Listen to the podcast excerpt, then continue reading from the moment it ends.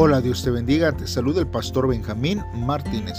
Este día 18 de febrero vamos a estar meditando en Marcos capítulo 15 del versículo 1 al versículo 15. Como título este devocional lleva El Rey de Reyes menospreciado. Te invito a que pauses este audio y le pidas a Dios que Él sea el que te ayude para que Él hable a tu vida a través de este devocional. Si ya lo has hecho así, entonces acompáñame a escuchar lo que la palabra de Dios dice. La palabra de Dios dice así.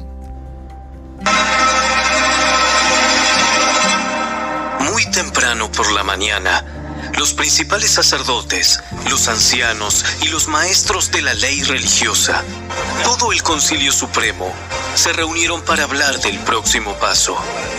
Ataron a Jesús, se lo llevaron y lo entregaron a Pilato, el gobernador romano. Pilato le preguntó a Jesús, ¿Eres tú el rey de los judíos? Tú lo has dicho.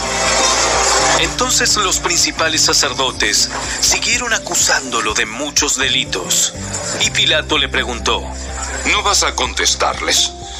¿Qué me dices de las acusaciones que presentan en tu contra? Entonces, para sorpresa de Pilato, Jesús no dijo nada. Ahora bien, era costumbre del gobernador poner en libertad a un preso cada año durante la celebración de la Pascua, el que la gente pidiera. Uno de los presos en ese tiempo era Barrabás, un revolucionario que había cometido un asesinato durante un levantamiento. La multitud acudió a Pilato y le pidió que soltara a un preso como era la costumbre. ¿Quieren que les deje en libertad a este rey de los judíos? pues ya se había dado cuenta de que los principales sacerdotes habían arrestado a Jesús por envidia. Sin embargo, en ese momento, los principales sacerdotes incitaron a la multitud para que exigiera la libertad de Barrabás en lugar de la de Jesús. Entonces, ¿qué hago con este hombre al que ustedes llaman rey de los judíos? ¡Crucifícalo! ¡Crucifícalo! ¿Por qué? ¿Qué crimen ha cometido? Pero la turba rugió aún más fuerte. ¡Crucifícalo! Entonces Pilato, para calmar a la multitud, dejó a Barrabás en libertad y mandó a azotar a Jesús con un látigo que tenía puntas de plomo. Y después lo entregó a los soldados romanos para que lo crucificaran. Bien hermanos, vamos a estar meditando a través de estos versos de la Biblia. Vemos aquí hermanos que los judíos eh, enviaron hermanos a Jesús a Pilato. Pero ¿por qué hermanos? ¿Por qué lo enviaron a Pilato, el gobernador romano hermanos? Bueno, los, los romanos hermanos le quitaron a los judíos el derecho de aplicar la pena de muerte. Por lo cual, hermanos, ellos tenían que sen sentenciarlo para que Jesús pudiera ser crucificado. Es más, aún es más importante aún, los judíos querían crucificarle a Jesús este forma de ajusticiar que creían que incluía la maldición de Dios, hermanos, porque nosotros vemos en Deuteronomio capítulo 21, versículo 23 que dice, no dejaréis que su cuerpo pase la noche sobre el madero sin falta, lo enterrarás el mismo día, porque maldito por Dios es el colgado y no contaminarás tu tierra por Jehová tu Dios que te da por heredad. Y ellos hermanos estaban... Eh, tratando de persuadir al pueblo de que Jesús estaba bajo maldición y no bajo la bendición de Dios. En entonces nosotros vemos que los, judíos, hermanos, tuvieron que inventar nuevas acusaciones contra Jesús para llevarlo ante Pilato. Como para el gobernador romano el cargo de blasfemia no tendría ninguna importancia, entonces comenzaron, hermanos, a acusarlo de otros tres delitos. Primero era, hermanos, que, eh, que eh, ellos hacían que el pueblo no pagara impuestos a Roma. ¿no? El otro era que, hermanos, que ellos tenían que afirmar que él era el rey de los judíos, provocando así, pues, de que el rey de los judíos era Roma, ¿verdad? Y también provocando disturbios en todo el país. La evasión, hermanos, de impuestos, la traición y el terrorismo sí eran motivos de preocupación para Pilato. Nosotros vemos que en Lucas 23, verso 2 dice, y comenzaron a acusarle diciendo, a este hemos hallado que pervierte a la nación y que prohíbe dar tributo a César diciendo que él mismo es el Cristo, un rey. Así que ellos, hermanos, con estas acusaciones querían, hermanos, que Pilato sentenciara a muerte, algo que ellos no lo podían hacer. Ahora, ¿por qué Jesús no contestó a las preguntas que le hizo Pilato? Hermanos, habría sido inútil contestarlas. Además, el tiempo llegó para dar su vida a fin de salvar al mundo.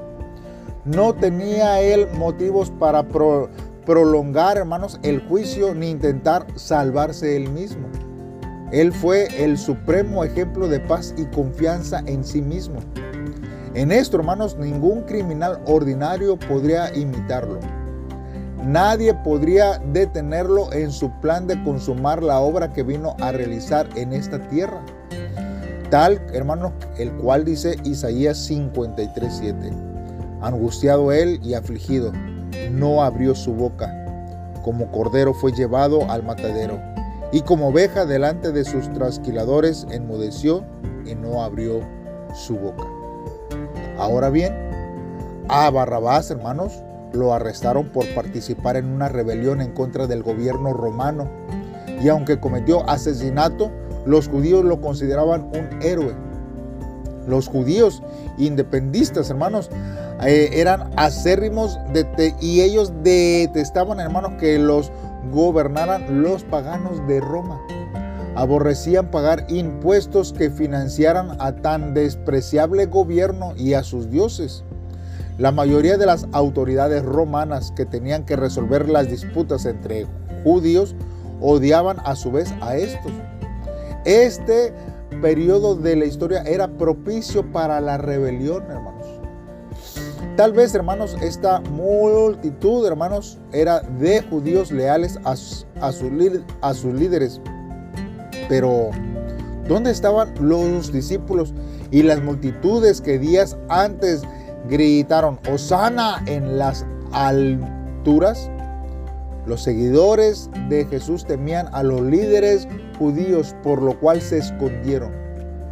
Otra posibilidad es que entre la multitud, hermanos, había mucha gente que participó en el, desfile del domingo de, Ramos, pero que se volvieron en contra de Jesús cuando vieron que no iba a ser un conquistador terrenal. Los judíos, hermanos, odiaban a Pilato, pero acudieron a él para que les hiciera el favor de condenar a Jesús a la crucifixión. Es obvio que Pilato se dio cuenta de que todo era un teatro ¿Por qué otra cosa, hermanos? Esta gente que lo odiaba a él y al imperio romano que representaba, le iba a pedir que declarara convicto de traición y condena a la pena de muerte a uno de sus paisanos judíos. La crucifixión, hermanos, era la pena que los romanos aplicaban por el delito de rebelión. Solamente los esclavos y los que no eran ciudadanos romanos podían crucificarle. Si crucificaban a Jesús, morían como un rebelde o un esclavo, no como un rey que proclamaba ser. Esto es precisamente lo que los líderes religiosos judíos querían al incitar a la multitud hasta el frenesí, hermanos. Además, la, la crucifixión lo haría aparecer como que los romanos lo mataban y por lo tanto la multitud no culparía a los líderes religiosos. Entonces, ¿quién fue el culpable de la muerte de Jesús? En realidad, todos. Los discípulos lo abandonaron aterrorizados. Pedro negó conocer a Jesús. Judas lo traicionó. La multitud que le siguió se quedó estática sin hacer nada. Pilato trató de agradar al pueblo. Los líderes religiosos promovieron activamente la muerte de Jesús. Los soldados romanos lo torturaron. Si usted hubiera estado allí, ¿cuál hubiera sido su reacción? Y como dicen ahora, ¿cuál habría sido su bando? Hermanos, la calurosa y polvorienta región de Judea, donde Pilato era gobernador, no era mucho más que una avanzada del imperio romano. Y debido a que estaba muy lejos de Roma, a Pilato se le asignó un pequeño ejército. Su principal deber era mantener la paz. Por los recuentos históricos, hermanos, sabemos que a Pilato ya se había advertido de otros alzamientos en la región.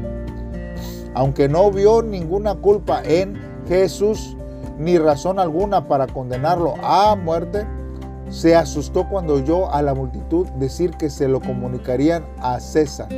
Esto se encuentra, hermanos, en Juan 19:12, que dice, desde entonces procuraba Pilato soltarle, pero los judíos daban voces diciendo, si a este sueltes, sueltas, no eres amigo de César. Y todo lo que se hace rey, a César se opone.